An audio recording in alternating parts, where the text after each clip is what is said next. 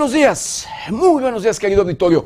Bienvenidos, bienvenidos a una emisión más de Noticieros 90 grados. Pues hoy, hoy es martes, martes 22 de febrero del 2022. Son las 7 de la mañana en punto. Yo soy José Maldonado y vámonos directo a la información. CENTE interrumpe en Casa Michoacán, acusan desinterés por parte de funcionarios estatales. Enfrentamientos entre normalistas y unidad de restablecimiento del orden público duró poco más de una hora. Andrés Manuel saca su pañuelo blanco porque dice que ya no hay corrupción en su gobierno. Biden y Putin sostendrán reuniones para evitar una guerra.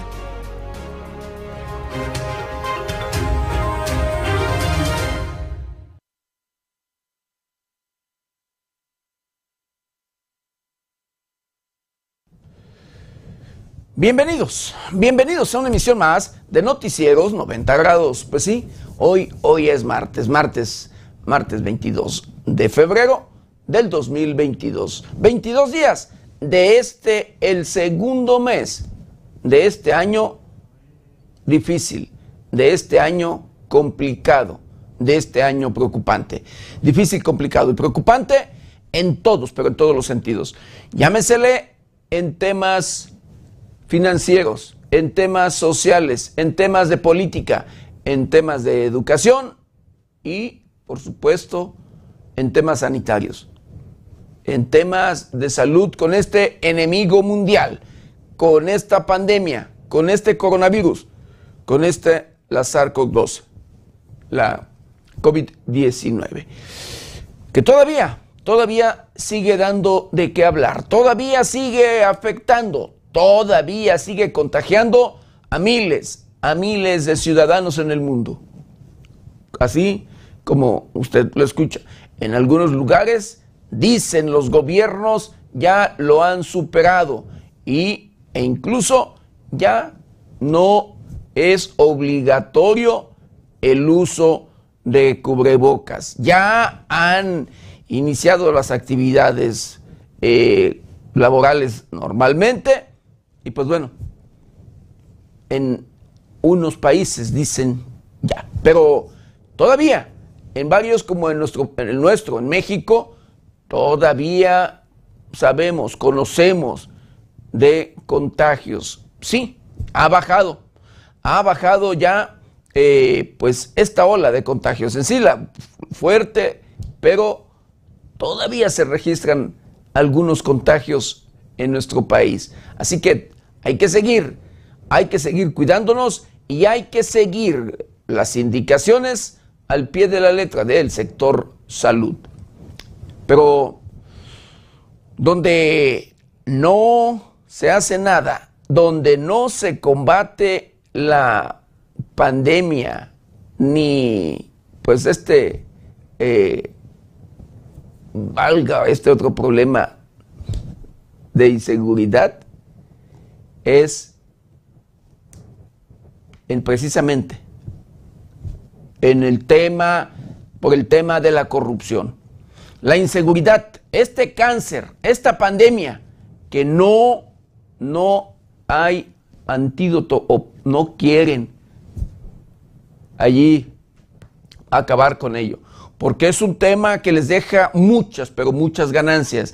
Es un tema que enriquece a muchísimos políticos, funcionarios, gobernantes y como usted quiera. De verdad, porque triste y lamentablemente por este tema de la corrupción hacen alianzas políticos y criminales, autoridades y delincuentes. Y así, constantemente, sabemos que los grupos delincuenciales o cualquier tipo de criminal pues hace de las suyas, se empodera y nadie, nadie los paga.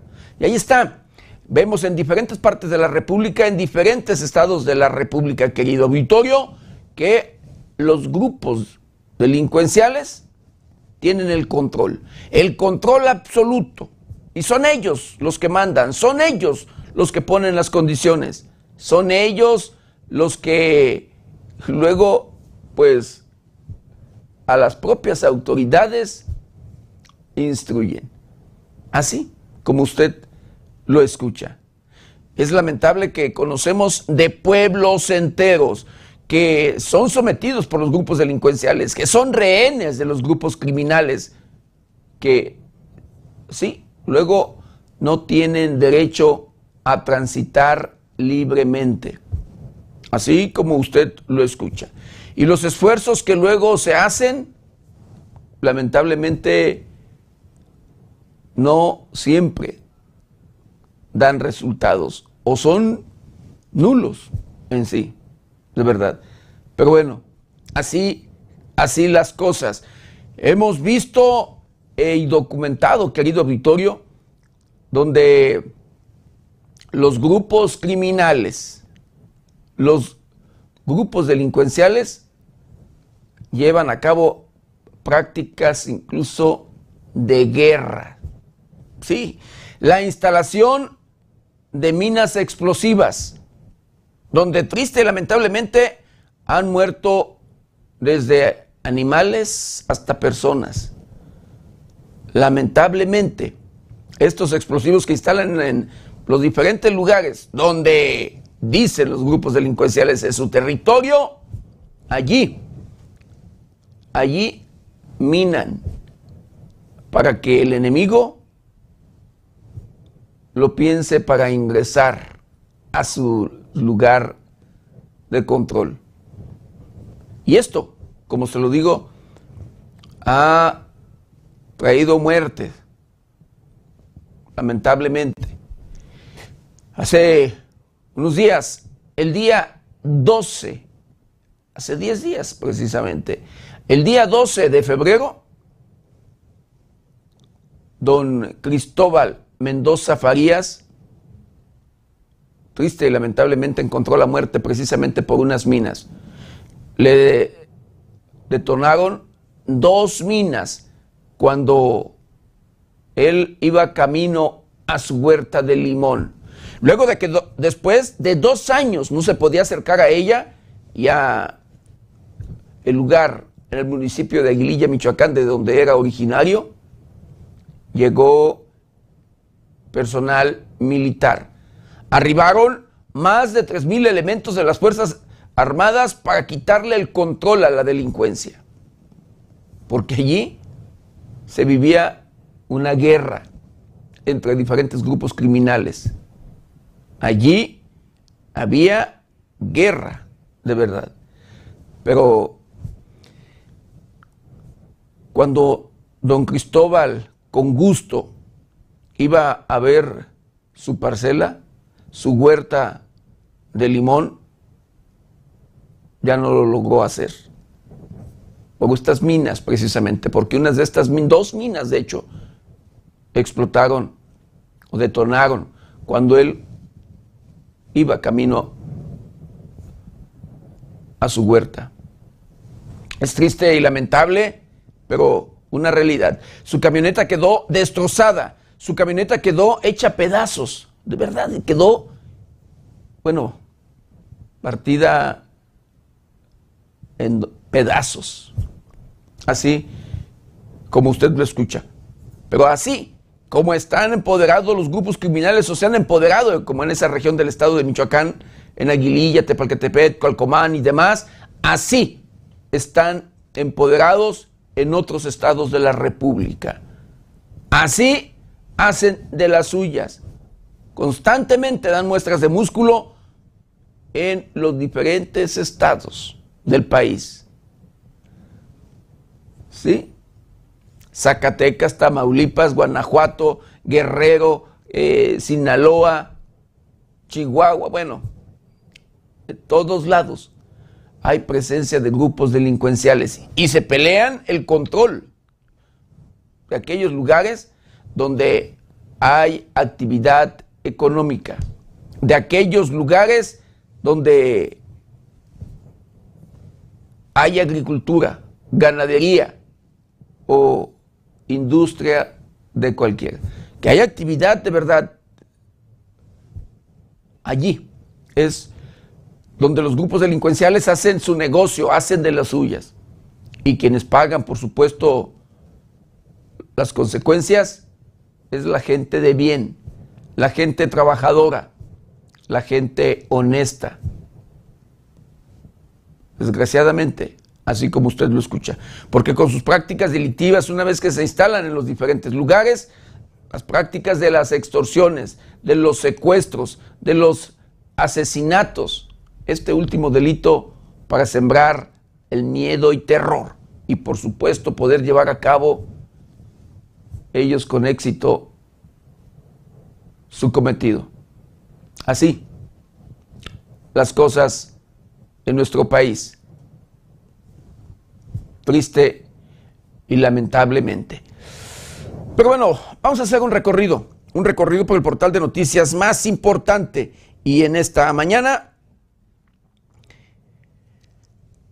tanques y soldados rusos ingresan al este de Ucrania. Precio del, petróleo se dispara. La CENTE instala plantón frente al Palacio de Gobierno en Morelia. No se descarta movilización nacionales. Aumenta la violencia en el estado de Michoacán en los tres municipios prioritarios para el gobierno federal. El gobierno federal confirma 234 asesinatos en el estado de Michoacán el pasado mes de enero, el más violento de la historia reciente. Necesario ahondar el trabajo para la preservación de las lenguas maternas, así lo dice el diputado Víctor Zurita. En acción operativa, la Secretaría de Seguridad Pública, la Secretaría de la, de la Defensa Nacional y la Guardia Nacional rescatan a dos personas privadas de la libertad, sí, a dos personas secuestradas. Inclusión, base de la defensa de las lenguas maternas, así lo dice María Sofía Moreno. Fundamental no dar marcha atrás al sistema democrático de México, así lo dice la diputada Gloria Tapia. Firma Toño Ixtláhuac, presidente municipal de Zitácuaro, convenio para aplicar descuento de traslados a estudiantes foráneos. Ejecutan a un hombre en la colonia industrial de la capital michoacana. Despenalizan el aborto en Colombia hasta la semana 24 de gestión. Asesinan a la abogada del diablo y su hermana en Temacac, Tecamac, perdón, en el Estado de México. Trabajaban para la Fiscalía de, de ese Estado. Inaceptable que falta de operación política convierta el centro de Morelia en campo de batalla. Así lo dice la diputada Fanny Arreola.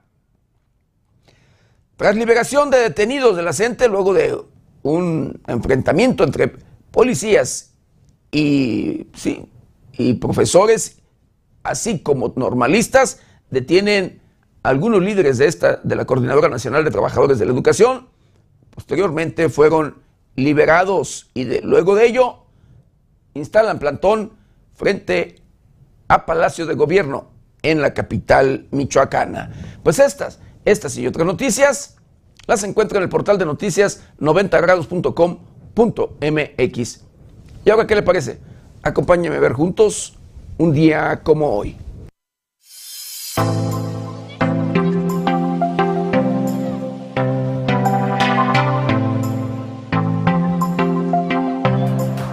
Un día como hoy, 22 de febrero, pero del año de 1847, se lleva a cabo la Batalla de la Angostura, uno de los hechos de armas más importantes ocurridos durante la Guerra de Estados Unidos contra México de 1846 a 1848.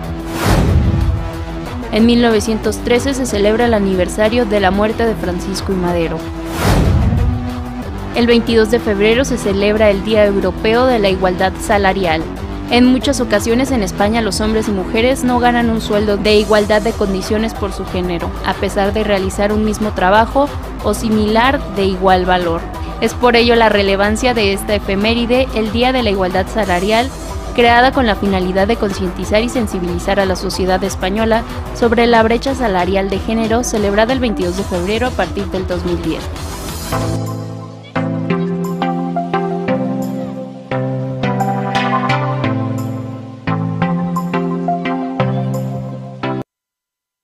Bueno, quiero mandar saludos, saludos especiales a todo, a todo nuestro auditorio, a todos aquellos que nos ven y nos escuchan a través de las diferentes plataformas de 90 grados. Saludos, saludos especiales a aquellos que nos ven a través de la televisión, los que nos escuchan a través de las diferentes estaciones de radio que se enlazan con este su noticiero preferido y por supuesto, de igual manera, con mucho cariño y respeto a todos, a todos aquellos que nos ven y nos escuchan a través de las diferentes redes sociales de 90 grados.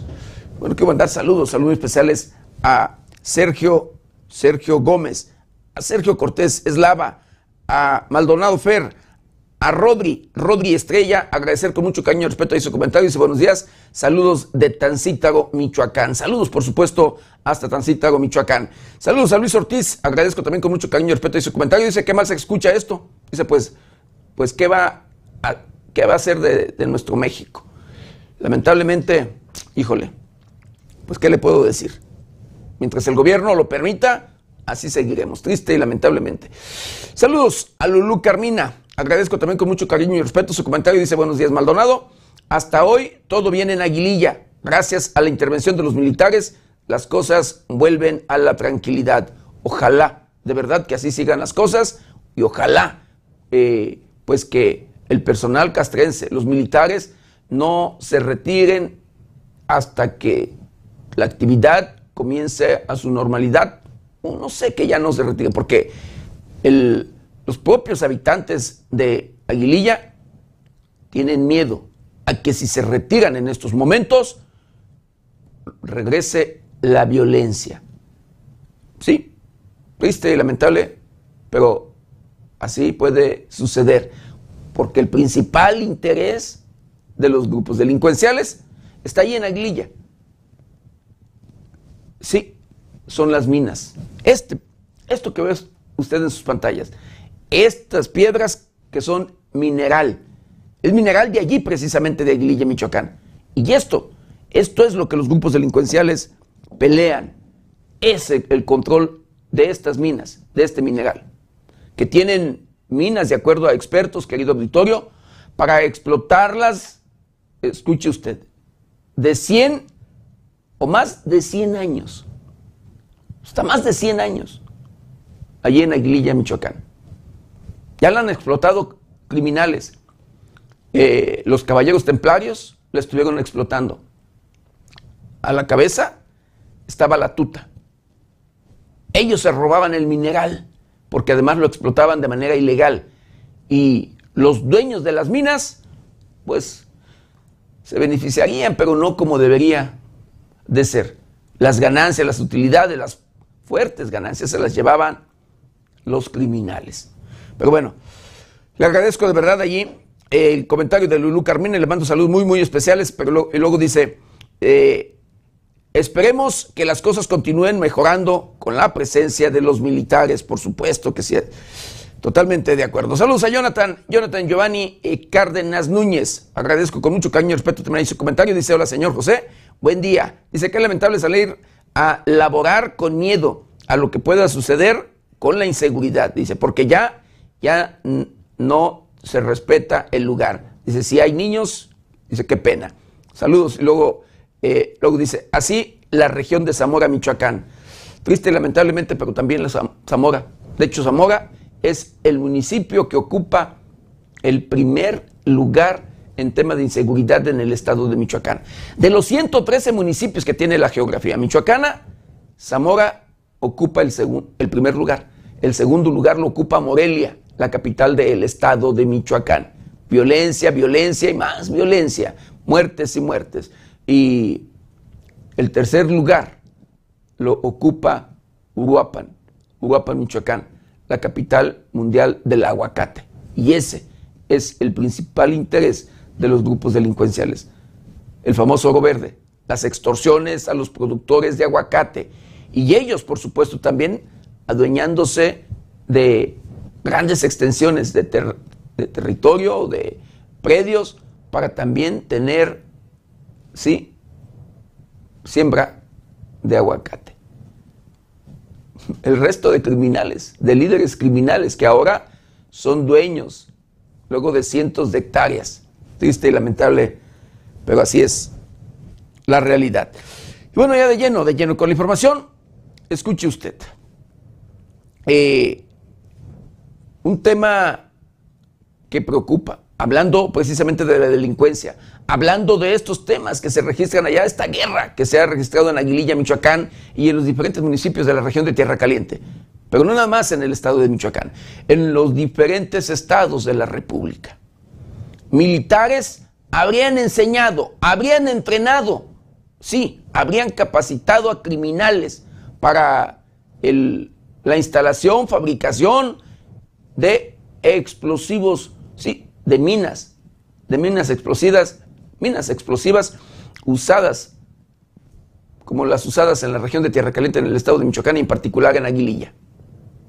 Tres artefactos explosivos que detonaron y más de 300 desactivados por las Fuerzas Armadas mexicanas se registran en 2022 en la región Tierra Caliente del estado de Michoacán, zona en disputa por el crimen organizado desde hace dos años a la cual la agencia de noticias 90 grados acudió para documentar la situación de la población, a menos de dos semanas de la incursión de miles de soldados y cientos de policías estatales y elementos de la Guardia Nacional para retomar el control de las zonas controladas por el crimen organizado. De acuerdo con los registros periodísticos y reportes militares, hasta el 20 de febrero habían sido desactivados en los municipios de Aguililla, Cualcomán y Tepalcatepec 300 artefactos explosivos ocultos en caminos de esa región de Michoacán. El 31 de se registró la explosión de una mina sembrada en un camino, cuando un convoy militar transitaba por una brecha entre Aguililla y Tepalcatepec. El 12 de febrero, el señor Cristóbal Mendoza Farías, mejor conocido como el ranchero, hombre de 79 años de edad, perdió la vida, mientras que su hijo resultó gravemente herido en la explosión.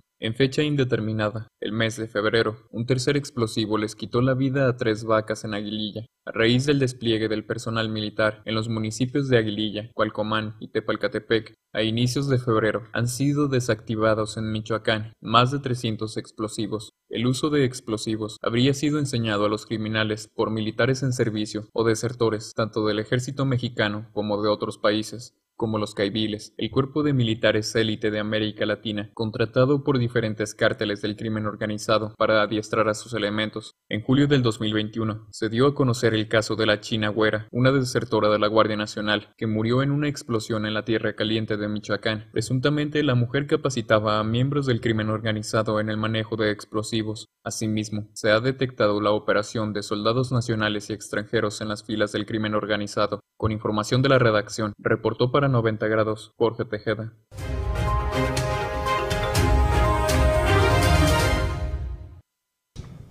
Así como usted lo escucha. E incluso personal de la Secretaría de la Defensa Nacional, personal de las Fuerzas Armadas de nuestro país, la propia Marina y demás, han detenido, han asegurado y puesto tras las rejas a centroamericanos, caiviles, exmilitares de países centroamericanos, caiviles, y que ellos, ellos son los que se han encargado de entrenar a el resto de grupos delincuenciales en nuestro país. ¿Sí? De diferentes grupos criminales.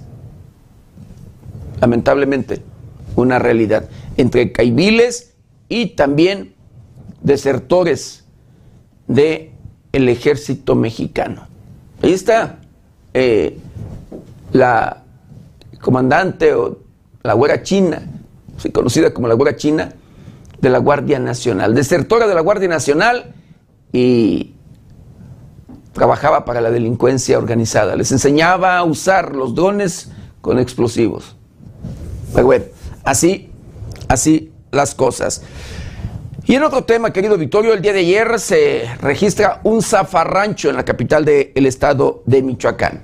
Eh, por un lado, en Casa Michoacán, mejor conocida como Casa de Gobierno, eh, allí la CENTE, la Coordinadora Nacional de Trabajadores de la Educación, irrumpe y acusan de desinterés por parte de funcionarios del gobierno estatal. Manifestantes de la Coordinadora Nacional de Trabajadores de la Educación, sección 17, Poder de Base, irrumpieron en Casa Michoacán al finalizar la conferencia de prensa ofrecida por el secretario de Gobierno, Carlos Torres Piña, y la Contralora del Gobierno de Estado, Azucena Marín Correa, Los profesores ofrecieron una conferencia de prensa desde el Presidium, donde normalmente ocurren las conferencias del gobernador Alfredo Ramírez Bedoya. Los magisteriales acusaron que hay aproximadamente 470 aulas de escuelas primarias sin profesores y sin respuesta por parte de las autoridades, señalando que la secretaria de Educación, Yarabi Ávila González, no está interesada en resolver los problemas del sector en el Estado. Asimismo, acusaron a los secretarios de Gobierno y Educación de imponer funcionarios por intereses políticos. Cabe señalar que durante su conferencia de prensa, Carlos Torres Piña señaló que sí han atendido las demandas de los centistas, sin embargo, enfatizó que no hay espacios para profesores eventuales como lo solicitan los sindicalizados. Sin embargo, los manifestantes subrayaron que actualmente hay un caos en la Secretaría de Educación en el Estado, lo que derivó en un descontento y la necesidad de instalar un plantón en el primer cuadro de la ciudad hasta que sus demandas sean atendidas, mismas que reiteraron no son las únicas, sino las más urgentes. Hay temas que no tienen que ver con la parte económica, son temas de voluntad, son temas administrativos. Hasta eso está parado también, dijo el vocero, haciendo un llamado a la comprensión de los morelianos, que se verán afectados por las movilizaciones. Con información de Luis Manuel Guevara, reportó para 90 grados Jorge Tejeda.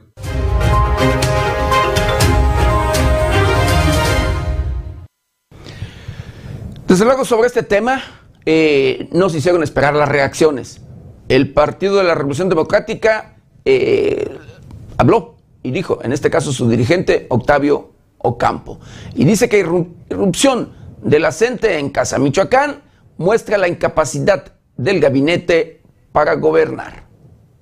La irrupción de la Coordinadora Nacional de Trabajadores de la Educación en la Casa Michoacán de Morelia para reclamar la falta de atención a los problemas de educación por parte de los secretarios de Educación y Gobierno demuestra la incapacidad de los dirigentes para gobernar en Michoacán, declaró el dirigente estatal del PRD, Octavio Ocampo Córdoba. En rueda de prensa, el titular en el estado del PRD manifestó su inconformidad con la forma en que el gobierno actual de Michoacán se ha desarrollado respecto a los problemas reales del estado y su prioridad por la consulta de revocación de mandato. Le pedimos al gobierno de Michoacán que se dedique a gobernar. Andan más preocupados por sacar adelante la consulta de revocación de mandato que por poder resolver los problemas del Estado, como son los que se evidenciaron esta mañana en Casa Michoacán por parte de la CENTE, señaló Ocampo Córdoba. También informó que el partido ha hecho una queja a la Comisión Estatal de Derechos Humanos para que haya iniciativa en la vacunación contra COVID-19 para las niñas y niños, ya que según datos de la Secretaría de Salud y la Red por los Derechos de la Infancia en México, en el 2021 murieron alrededor de mil pequeños por coronavirus en México. Nuestra niñez es un sector muy vulnerable porque ha regresado a clases. La Organización Mundial de la Salud ya ha determinado algunas vacunas que pueden usarse en infantes mayores de 5 años y menores de 11. Otros países ya lo están haciendo, incluido Estados Unidos y China, dijo el dirigente. Agregó que también el PRD reprocha la incongruencia del presidente de la República, Andrés Manuel López Obrador, al tener un falso discurso en contra de la corrupción, ya que se ha demostrado la vida lujosa de su familia. Reportó para 90 grados Noé Almaguer.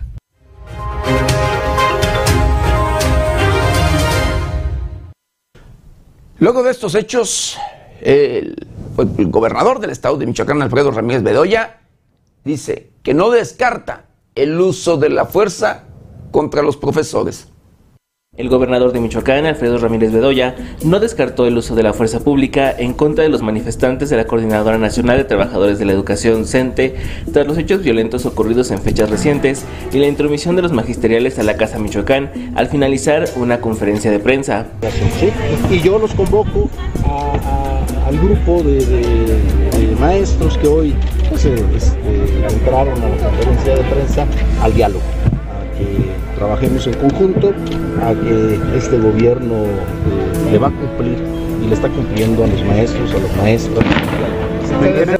En entrevista con medios, el gobernador señaló que hará cumplir la ley y la constitución para garantizar el libre tránsito de los ciudadanos y mercancías en el caso de las vías férreas de Calzol-Uruapan, luego de la amenaza de los centistas de instalar un plantón en el primer cuadro de la ciudad de Morelia. Enfatizó que su gobierno va en serio con el cambio, además de que dijo que ya se ha demostrado el carácter de su gobierno. Añadió que el problema magisterial es algo que no se puede solucionar con prontitud, hay que darle tiempo al tiempo, declaró. Cabe señalar que mientras el gobernador emitía estas declaraciones a medios de comunicación, en la ciudad de Sinsunzan, magisteriales y los elementos de la policía auxiliar se enfrentaban al intentar bloquear el primer cuadro de la ciudad e ingresar al Palacio de Gobierno a la fuerza. Hasta el momento de esta redacción no hay víctimas. Reportó para 90 grados Luis Manuel Guevara.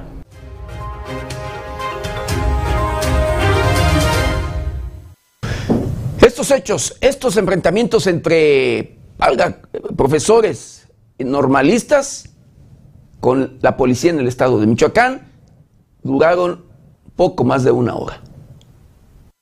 Por poco más de una hora se prolongaron los enfrentamientos entre normalistas e integrantes de la Coordinadora Nacional de Trabajadores de la Educación Sección 18 con elementos de la Unidad del Restablecimiento del Orden Público, pugna que tuvo lugar en el primer cuadro de la capital michoacana. Los estudiantes lanzaron toda clase de objetos contra los agentes de seguridad pública, quienes intentaron replegar la manifestación con gases lacrimógenos. Al momento de la refrega, comerciantes aledaños a las instalaciones del Palacio de Gobierno prefirieron cerrar sus establecimientos mientras los comensales se retiraban del lugar, mientras los jóvenes pateaban la puerta principal del Palacio de Gobierno, desde el interior les lanzaban gases para impedir se acercaran al predio. Al momento del enfrentamiento, el líder sindical de la Coordinadora Nacional de Trabajadores de la Educación Sección 18, Gamaliel Guzmán Cruz, pretendía ser atendido por autoridades de gobierno del Estado, a quienes acusó de mentirosos, debido a que en reuniones anteriores de la administración bedoyista se comprometió a conseguir un recurso económico extraordinario para el pago de trabajadores eventuales. Tras varios minutos de enfrentamientos, los elementos de seguridad pública estatal lograron replegar la manifestación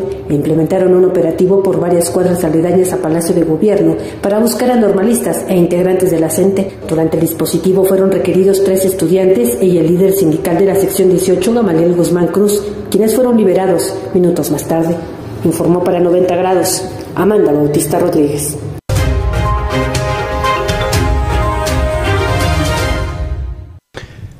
En esos hechos fueron detenidos algunos profesores y normalistas, entre ellos el líder, el estatal del, en el estado de Michoacán, el profesor Gamaliel Guzmán, quien fue liberado más tarde. Por ser razón, confrontación, así lo aseguran los propios profesores tras la liberación de su líder.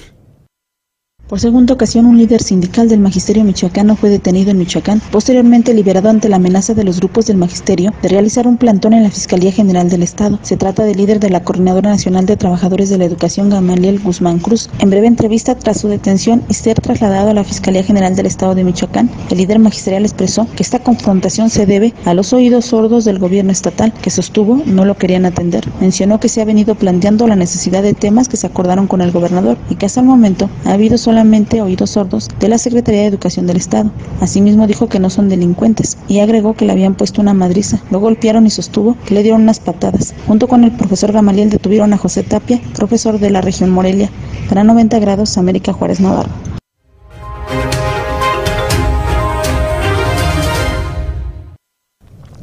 Por su parte, el gobernador del estado de Michoacán, Alfredo Ramírez Bedoya, dice a la CENTE, no haremos promesas que no podamos cumplir. El gobernador de Michoacán, Alfredo Ramírez Bedoya, declaró que no hará promesas que no pueda cumplir al sector magisterial, ni tampoco cederá a las peticiones que estén fuera del marco legal y normativo, luego de que este lunes una comitiva de la Coordinadora Nacional de Trabajadores de la Educación, CENTE, ingresó a la fuerza a Casa Michoacán al finalizar una conferencia de prensa emitida por el secretario de Gobierno, Carlos Torres Piña, y la Contralora del Estado, Azucena Marín Correa. En entrevista con medios de comunicación, Ramírez Bedoya hizo un llamado a los sindicatos para que se dé continuidad al diálogo y evitar caer en actos como el ocurrido este día. Agregó que los derechos de los trabajadores de la educación serán protegidos por su administración. Asimismo, comentó que serán respetuosos de su derecho a la libre manifestación. Sin embargo, no se permitirá impedir el libre tránsito ni carretero ni férreo, pues consideró que no hay motivo para estas manifestaciones, ya que, según dijo, se está cumpliendo al sector. Cabe señalar que los profesores declararon a medios de comunicación que estaban en desacuerdo con la forma de trabajar que mantienen la secretaria de Educación en el Estado, Yaravía Vila González, y el secretario de Gobierno, Carlos Torres Piña, pues consideran que mantienen desatendidos los problemas del sector educativo. Al respecto, Ramírez Bedoya ratificó su apoyo y confianza a los miembros del gabinete. Reportó para 90 grados, Luis Manuel Guevara.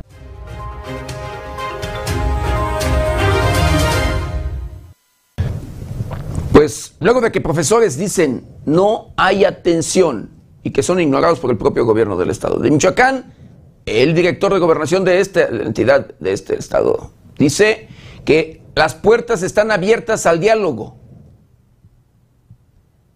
tras recuperar la zona centro de Morelia, el director de gobernación de la Secretaría de Gobierno, Juan Daniel Manso, manifestó que no hay hasta el momento datos del número de elementos de la unidad de restablecimiento del orden público heridos. Sin embargo, mencionó que en dicha confrontación se dio luego de que se les impidiera a los profesores la instalación de un plantón afuera del Palacio de Gobierno. Sostuvo que era evidente que venían en una posición de confrontación y lo que se buscaba era resguardar el libre tránsito. En entrevista tras concluir la gresca en el centro histórico de Morelia, el funcionario estatal informó que ya se regresó a la normalidad de la zona y eran un conteo de los daños y afectaciones. Hizo un llamado al diálogo a todas las expresiones del magisterio, en especial a la que este lunes se confrontó. Sostuvo que en el tema educativo hay voluntad de abrir la mesa de diálogo y expresó que en este momento van a esperar cuáles son los daños y el área jurídica deberá reportar cuáles son los agravios.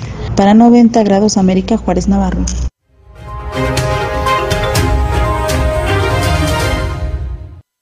Bueno, y en otro tema, la Fiscalía General de la República abre carpeta de investigación contra el hijo del presidente Andrés Manuel López Obrador. El hijo del presidente de la República, José Ramón López Beltrán, y su esposa Carolina Adams son investigados por la Fiscalía General de la República por presunto conflicto de interés por la renta de una casa ubicada en Houston, Texas. La Fiscalía abrió una carpeta de investigación en contra del hijo del presidente luego de varias denuncias presentadas, algunas por el Partido Acción Nacional, por la Comisión de Posibles Hechos de Corrupción. En la denuncia argumentan que la casa en la que vivió la pareja entre 2019 y 2020 es propiedad de un ejecutivo y ex empleado de la empresa petrolera norteamericana Baker Hungens, la cual tiene contratos con la paraestatal Petróleos Mexicanos. Esta empresa recibió en ese periodo 3.900 millones de pesos de Pemex. La paraestatal dijo que con la compañía estadounidense tiene contratos desde hace 60 años. A pesar de haberse abierto la carpeta de investigación, no hay razón de que ambos acusados sean enviados ante un juez. Se procederá a la búsqueda de elementos que puedan derivar en un delito, lo cual se imputaría ante un juez. De lo contrario, al no encontrar información fideligna, se cerraría la investigación, informó 90 grados.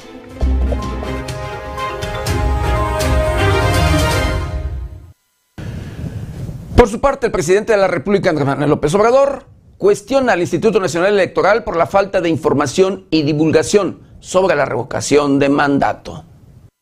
El presidente de la República, Andrés Manuel López Obrador, expuso que al promover la participación en la revocación de mandato del próximo 10 de abril, no está infringiendo la ley. Al mismo tiempo, criticó al Instituto Nacional Electoral de no divulgar información al respecto. El mandatario aseguró que es un derecho democrático que debería ser ejercido, mas no direccionado hacia un sentido, y reiteró que es una oportunidad de que la población se exprese. Si ellos están inconformes y piensan que estábamos mejor que antes, tienen esa posibilidad de expresarlo de manera pacífica, sin gritos ni sombrerazos, sin insultos, sin violencia. Esa es la democracia, no con labor de zapa, es decir, queriendo socavar, debilitar al gobierno con guerra sucia o campañas de desprestigio, dijo. El mandatario reiteró que aun cuando no participe el 40% del electorado y la consulta no sea vinculatoria, en caso de que gane la opción de que renuncie, así lo hará.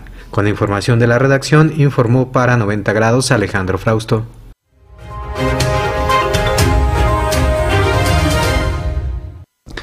El mandatario de nuestro país saca su pañuelo blanco porque dice que ya no hay corrupción en su gobierno. ¿Usted lo cree? El presidente Andrés Manuel López Obrador, como de costumbre, llevó a cabo la conferencia mañanera, donde sacó su pañuelo blanco, asegurando que en su gobierno no hay corrupción. Luego de insistir que Carlos Loret de Mola debe decir cuánto gana y quién le paga, el presidente hablaba sobre la transparencia y ante el cuestionamiento de una reportera sobre si AMLO considera necesario apretar más a la corrupción, sacó su pañuelo blanco para asegurar que en su gobierno ya no hay corrupción.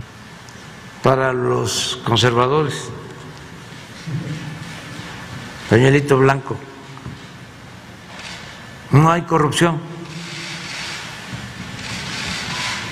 Ya no es el tiempo de los gobiernos pasados. Por eso resistimos. Finalmente agregó que si no tuviera autoridad moral, no podrían avanzar, ni hacer ninguna denuncia a la mafia del poder, ni a la delincuencia organizada. Con información de la redacción, reportó para 90 grados Jorge Tejeda.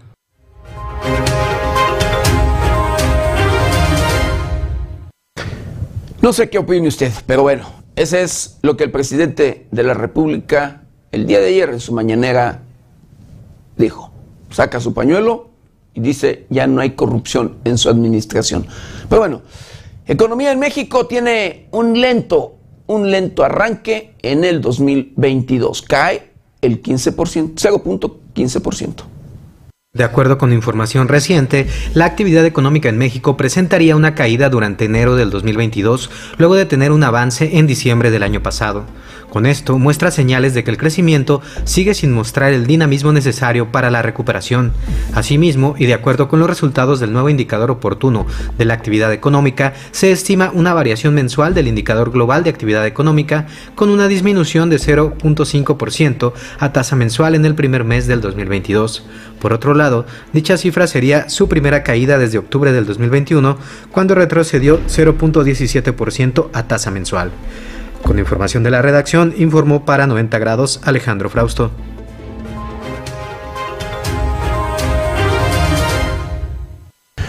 Bueno, y la Secretaría de Seguridad y Protección Ciudadana del Gobierno Federal dio a conocer que se sí que se ha reducido el 14.4% los homicidios dolosos en el mes de enero.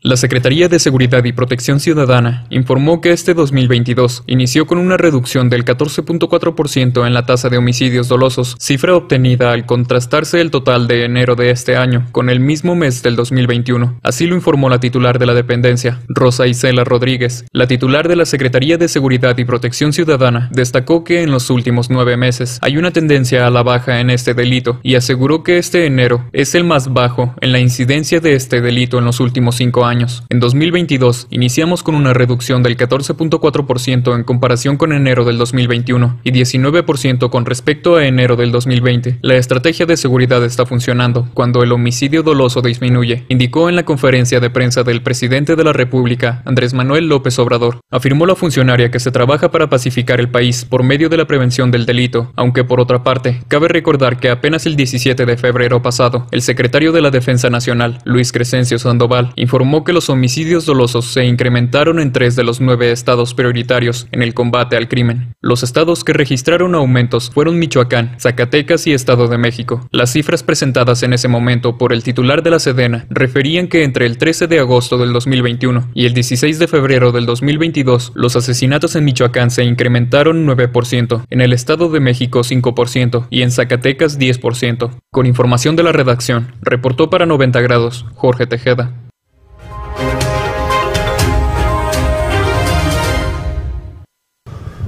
Bueno, y luego de esta ola de migrantes que se mueven y que hay en nuestro país, que luego de estas marchas y manifestaciones que han hecho eh, de migrantes centroamericanos, más de 5 mil de ellos fueron interceptados en nuestro país en la última semana. El Instituto Nacional de Migración de la Secretaría de Gobernación identificó en los últimos ocho días a 5.020 personas extranjeras que transitaban en condición de estancia irregular por territorio nacional. Provienen de 23 naciones del mundo, la mayoría de Centroamérica y Sudamérica, seguidos de países como Nepal, China, Senegal, Rusia, India, Rumania, Suiza y Gambia, entre otros. Del total de personas, 793 son niñas, niños y adolescentes y 4.227 son mujeres y hombres mayores de edad. El Instituto Nacional de Migración refrendó su compromiso para mantener una migración segura, ordenada y regular, con pleno respeto a los derechos de quienes se encuentran en contexto de movilidad por territorio nacional. Con información de la redacción, reportó para 90 grados Jorge Tejeda.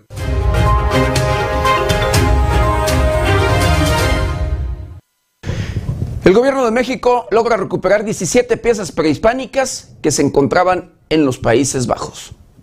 Fue dado a conocer que Hubert de Boer Elizabeth Melis decidieron restituir a México 17 piezas arqueológicas que tenían en su posesión desde hace tres décadas. La Embajada de México en Países Bajos llevó a cabo una ceremonia para devolverlas, así lo dio a conocer la Secretaría de Relaciones Exteriores. Hay que mencionar que antes de que se realizara esta ceremonia, peritos del Instituto Nacional de Antropología e Historia estudiaron las piezas. Asimismo, el instituto pudo dictaminar de qué periodo es cada una de estas y a qué cultura prehispánica pertenecieron. Por otro lado, los peritos determinaron que 13 de las piezas corresponden al periodo proclásico mesoamericano, del 900 a 1521 después de Cristo, y son de estilo huasteco. Dos son del periodo proclásico tardío mesoamericano, 1200 a 1521 después de la cultura mixteca. Otra más fue forjada en el periodo clásico mesoamericano, 400 a 750 después y una más es de origen mixteco, la cual corresponde al periodo proclásico mesoamericano, 900 a 1521 después de Cristo. Con información de la redacción, reportó para 90 grados Jorge Tejeda.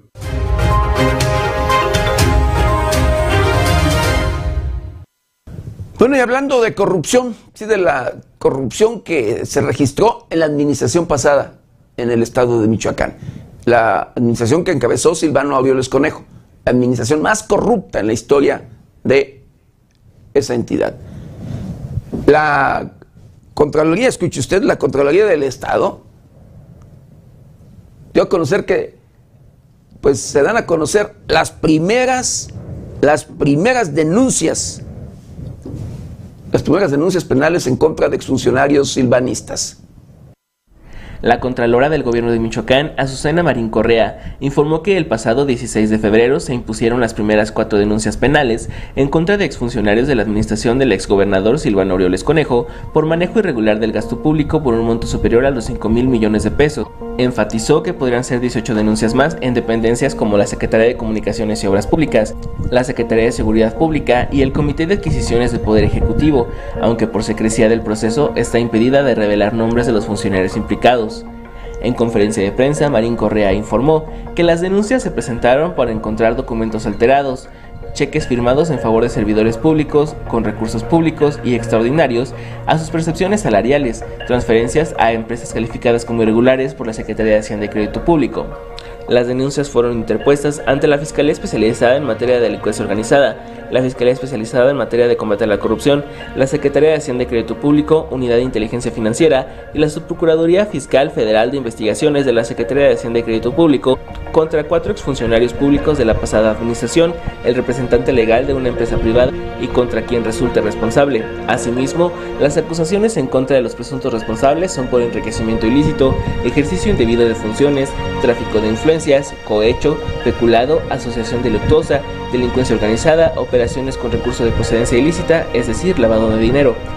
Azucena Marín Correa informó también que del 1 de octubre al día de hoy se recibieron en la Contraloría 148 denuncias, lo que derivó en estas cuatro denuncias penales y están a la espera de elementos para las otras 18 más, en las cuales hay implicados 37 funcionarios públicos. También hay observaciones en la Secretaría de Salud y la Secretaría de Desarrollo Económico. Reportó para 90 grados Luis Manuel Guevara.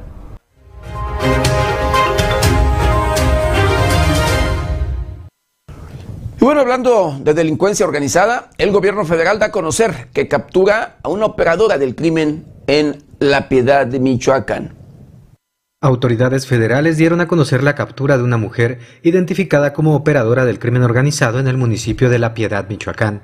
El subsecretario de Seguridad Federal, Ricardo Mejía, dio a conocer esta y otras detenciones llevadas a cabo a nivel nacional durante la conferencia matutina del presidente Andrés Manuel López Obrador. En el caso de Michoacán, se detuvo a una operadora del cártel de Jalisco Nueva Generación en el municipio de La Piedad, limítrope con Guanajuato. Otras capturas destacadas fueron las de alias Don Carlos en Puerto Vallarta, encargado de coordinar la producción, tráfico y distribución de metanfetamina, además de extorsión, homicidio y cooptación a autoridades y el adiestramiento de células de sicarios del cártel de Jalisco Nueva Generación. También fueron capturados cinco elementos de la familia michoacana que habrían sido partícipes del asesinato de 13 integrantes de fuerzas de seguridad, entre ellos están el Pitufo y el Oaxaco, este último ya sujeto a proceso penal. En Culiacán, Sinaloa, fue aprendido José Brian N., alias El 90, presunto secuestrador de una familia vinculada al cártel de Pacífico, así como la detención de diversos operadores de dicho grupo delictivo en Mocorito, Sinaloa.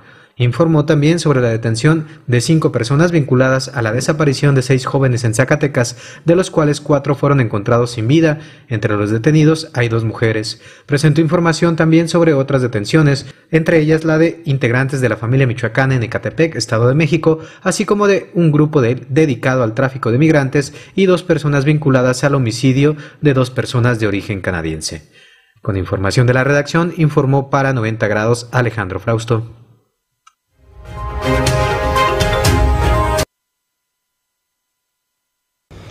¿Y sabe qué? Guanajuato y Michoacán siguen ocupando los primeros lugares en homicidios dolosos a nivel nacional. Y esto lo da a conocer y lo confirma la Secretaría de Seguridad y Protección Ciudadana del Gobierno Federal. Guanajuato y Michoacán son primer y segundo lugar en materia de homicidios dolosos a nivel nacional, informó Rosa Isela Rodríguez, titular de la Secretaría de Seguridad y Protección Ciudadana del Gobierno Federal. En conferencia de prensa, informó que únicamente en el mes de enero del 2022, Guanajuato registró 246 muertes violentas, Michoacán 234, Baja California 218, el Estado de México 214, Sonora 159 y Jalisco 149. Estas seis entidades suman 1.200 homicidios dolosos, lo que representa el 50% del total nacional. En cuanto a las localidades prioritarias de agosto del 2021 a enero del 2022, Tijuana fue la de mayor número de incidencias con 779, le sigue Juárez con 562, León con 339, Cajeme con 325 y Celaya con 230. En cuanto a los municipios prioritarios de Michoacán, Zamora reportó en el mismo periodo 224 muertes dolosas, Morelia 198, Uruapan 127 y Jacona 96.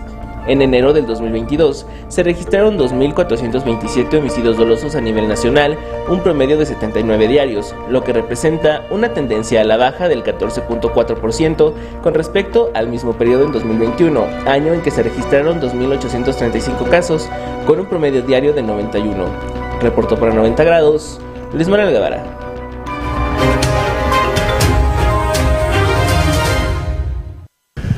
Bueno, y el exdiputado, exdiputado local y líder social en el estado de Michoacán y en particular en la capital del estado, sí, Salvador Arbizo, se integra a el PRD y rechaza a Morena y el PT, que fueron los partidos que lo hicieron diputado.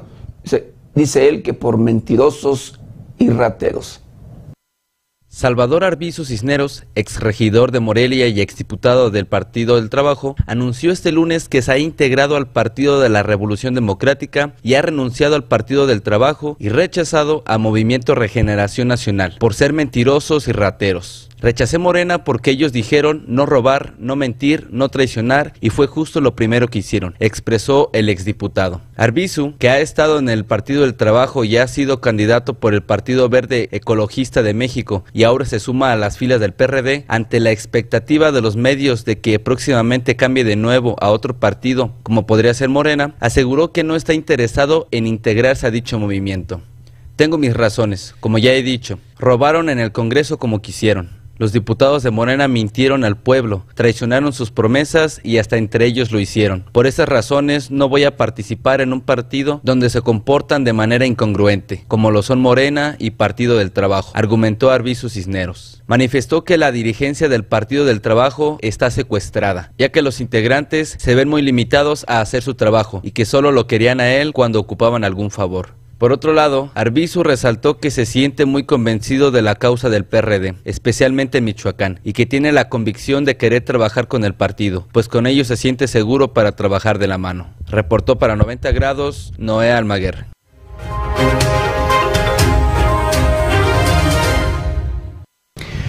Bueno, los presidentes de los Estados Unidos y de Rusia se reunirían, fíjese, escuche usted, para evitar una guerra. Luego de una conversación telefónica que duró algo más de una hora y media, el presidente ruso Vladimir Putin y su homólogo francés Emmanuel Macron llegaron a un acuerdo para tratar de asegurar un alto al fuego en la región de Donbass, en el este de Ucrania, Cabe señalar que en los últimos días se intensificaron los combates entre los prorrusos de las repúblicas de Donetsk y Lugansk y las fuerzas ucranianas. Asimismo, el Palacio del Eliseo informó que tanto Putin como el presidente estadounidense Joe Biden acordaron mantener en los próximos días una cumbre bilateral. Después de esa instancia, habrá un encuentro con todas las partes implicadas que abordará la seguridad de Europa, prosiguió la presidencia francesa en el comunicado compartido. Con información de la redacción, reportó para 90 grados Jorge Tejeda.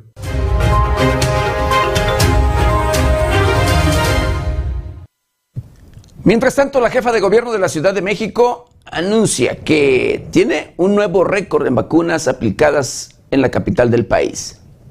Fue dado a conocer que la vacunación contra el COVID-19 en la Ciudad de México ha recibido una respuesta positiva y de acuerdo con Claudia Sheinbaum, jefa de gobierno de la Ciudad de México, se rompió el récord de dosis aplicadas en un solo día, al aplicarse 210.671 vacunas en personas de 30 a 39 años. Ayer rompimos el récord en la Ciudad de México, con más de 200.000 vacunas. Fue el día que más hemos vacunado en un solo día, aseguró Sheinbaum. Por otro lado, destacó la organización y concientización que está teniendo la población, lo que permite que estén colaborando muy bien. Por otro lado, Eduardo Clark, director general del Gobierno Digital de la Agencia Digital de Innovación Pública, mencionó que en redes sociales el récord anterior era de 14.000 dosis aplicadas en un día, por lo que agradeció la respuesta que tuvo del grupo de 30 a 39 años de edad para recibir el refuerzo contra el COVID-19. Con información de la redacción, reportó para 90 grados Jorge Tejeda.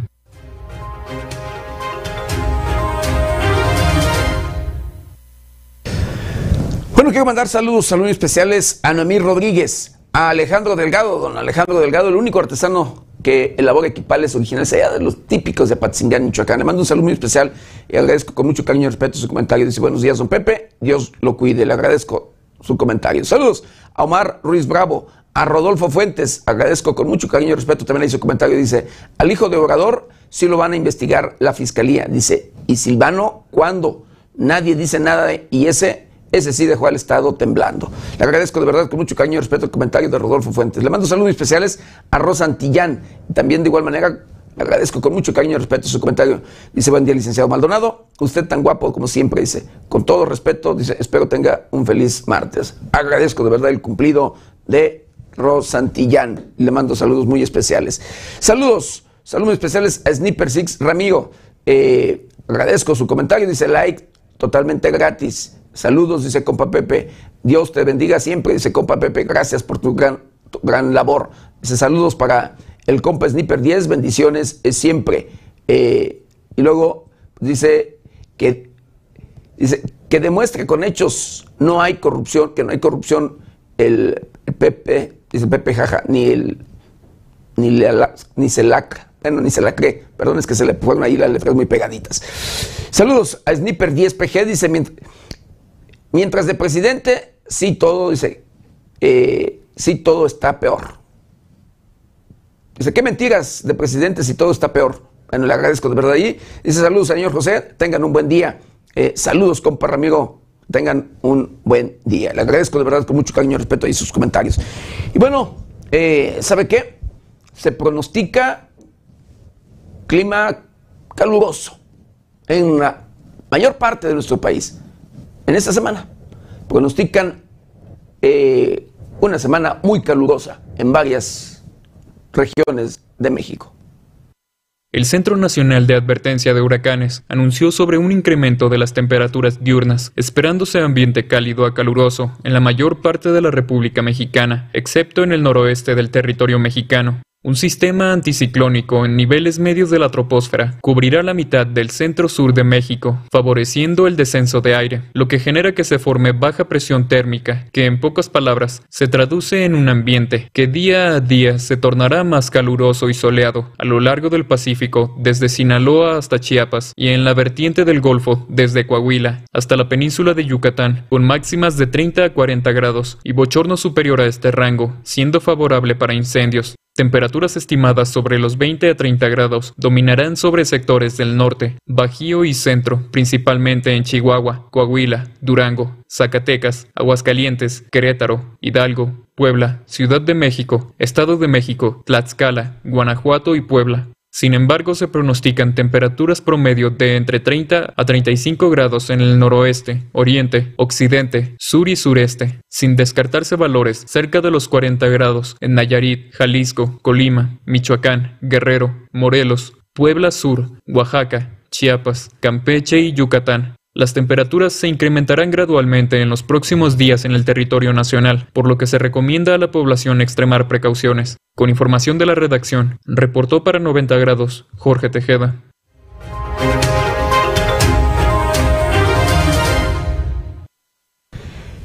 Y bueno, para que no nos sorprendan los cambios climáticos, vamos a conocer el pronóstico del tiempo para las próximas horas.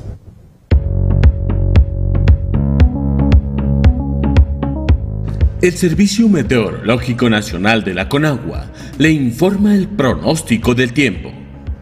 Este martes, una vaguada polar sobre el noroeste de México, en combinación con el transporte de humedad generado por la corriente en chorro subtropical y la aproximación de un nuevo frente frío, ocasionará lluvias con intervalos de chubascos en Baja California, ambiente frío sobre el norte y noroeste del país, con probable caída de aguanieve o nieve en La Rumorosa y San Pedro Mártir, en Baja California. Además de vientos intensos con rachas de 70 a 90 km por hora y tolvaneras en Baja California, Sonora, Chihuahua y Durango. Por otra parte, una línea seca sobre Coahuila generará rachas de viento de 50 a 70 km por hora en Coahuila, Nuevo León y Tamaulipas mientras que la circulación de un sistema de alta presión sobre el Golfo de México ocasionará viento de componente sur, con rachas de 50 a 70 km por hora a lo largo del litoral del Golfo de México y la península de Yucatán, así como ambiente vespertino cálido a caluroso y baja probabilidad de lluvia, con excepción del centro del país, donde se pronostican lluvias dispersas por la tarde.